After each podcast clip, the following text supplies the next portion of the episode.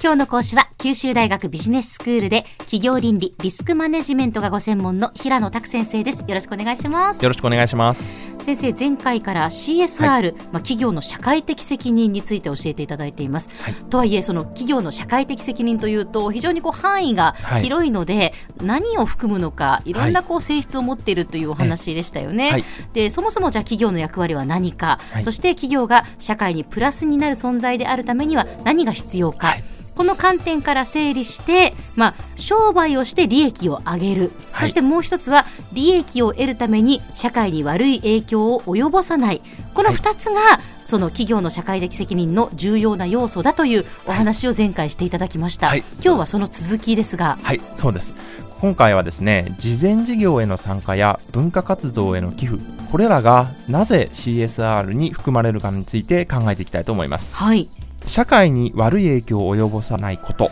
そして利益を上げて企業を存続させること、おそらくこの2つの要素を満たした場合、最低限度の CSR は達成されたと理解していいと思います。はい、しかし、これで十分かというと CSR ではそうではないということになってしまいます。うん、資本主義経済が浸透するにつれ、企業が持つ社会的な影響力は日増しに強くなっています。はい私たちの多くは企業が生産したもので生活し企業が発信する情報から世界の今を知ると言っても過言ではありません、うん、また多くの人々が企業に勤めあるいは経営して日々の糧となる収入を得ていることを考えた場合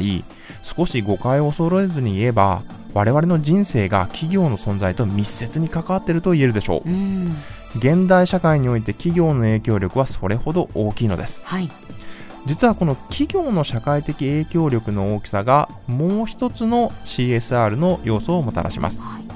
ノブレス・オブ・リージュという言葉を小浜さんご存知でしょうか？いえ何ですか？はい。これはフランス語で持つべきものの義務という意味で、ええ、富権力影響力を持つ人はより多くの社会的義務を負って社会貢献や社会奉仕活動を積極的に行うべきであるということを示していると言われます。世の東西を問わず社会に影響力を持つ存在はその影響力に応じた多くの義務を持つべきという考え方は非常に多く存在します、はい、この思想から見た場合社会的影響力を持つ企業もやはり同じように多くの社会的義務を負い社会貢献や社会奉仕活動を積極的に行うべきであるという考え方が導き出されます、うん、つまり自分の社会的な影響力に応じて社会貢献や社会奉仕活動を行うことこれが CSR の3つ目の要素となるのです、はい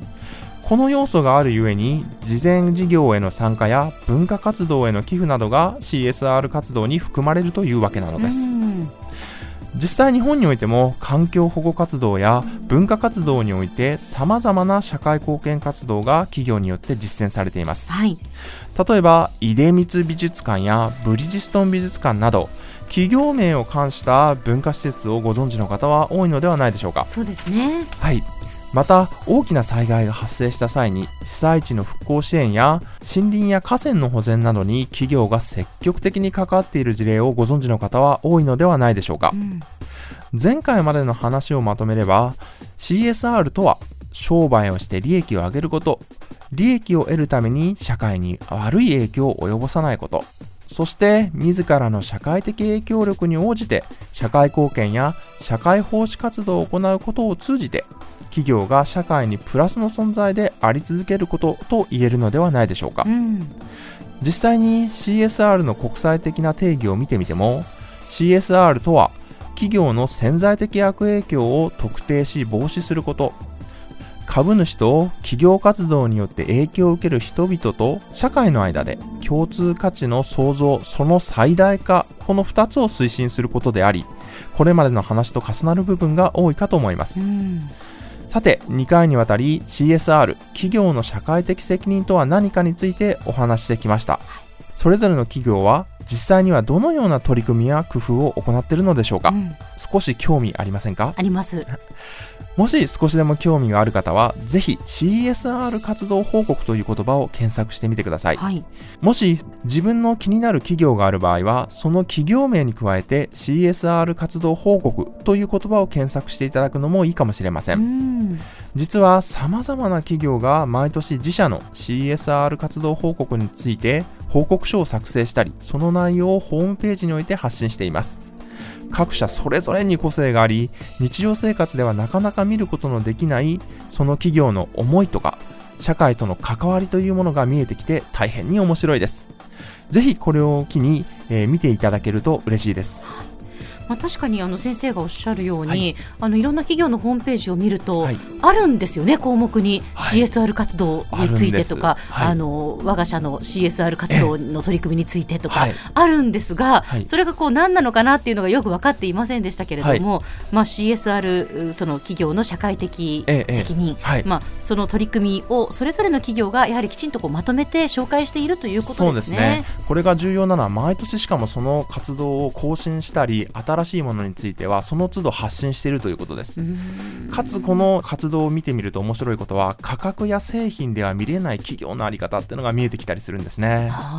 ぜひあのこれを機に皆さん、はい、ホームページで企業のその CSR 活動、はい、これで検索してみてください。そうですね。私は結構就職活動をする学生さんにも、えー、これを見ることを勧めています。それはなぜかというと企業の理念とか社会とか従業員をそもそも企業がどう考えているかというその本質的な意見を知ることができるからなんですね、はい、なのでこのような学生さんにもぜひ見ていただければと思います、はい、では先生今日のまとめをお願いします。CSR とは企業が商売をして利益を上げること。そして利益を得るために社会に悪影響を及ぼさないこと。さらに自分の社会的影響力に応じて社会貢献や社会奉仕活動を行うこと。この3つを通じて企業が社会にプラスの存在であり続けることと言えます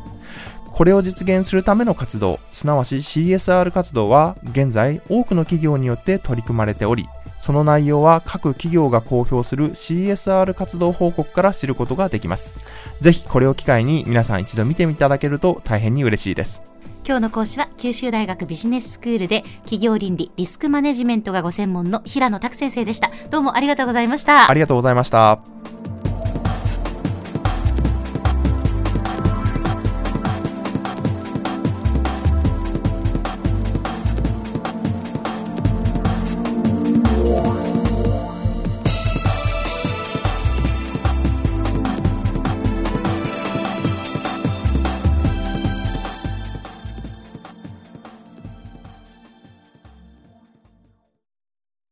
QTPro は通信ネットワーク、セキュリティ、クラウドなど QT ネットがお届けする ICT サービスです。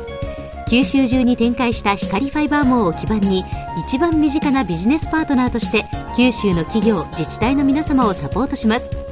詳しくは QT プロで検索を。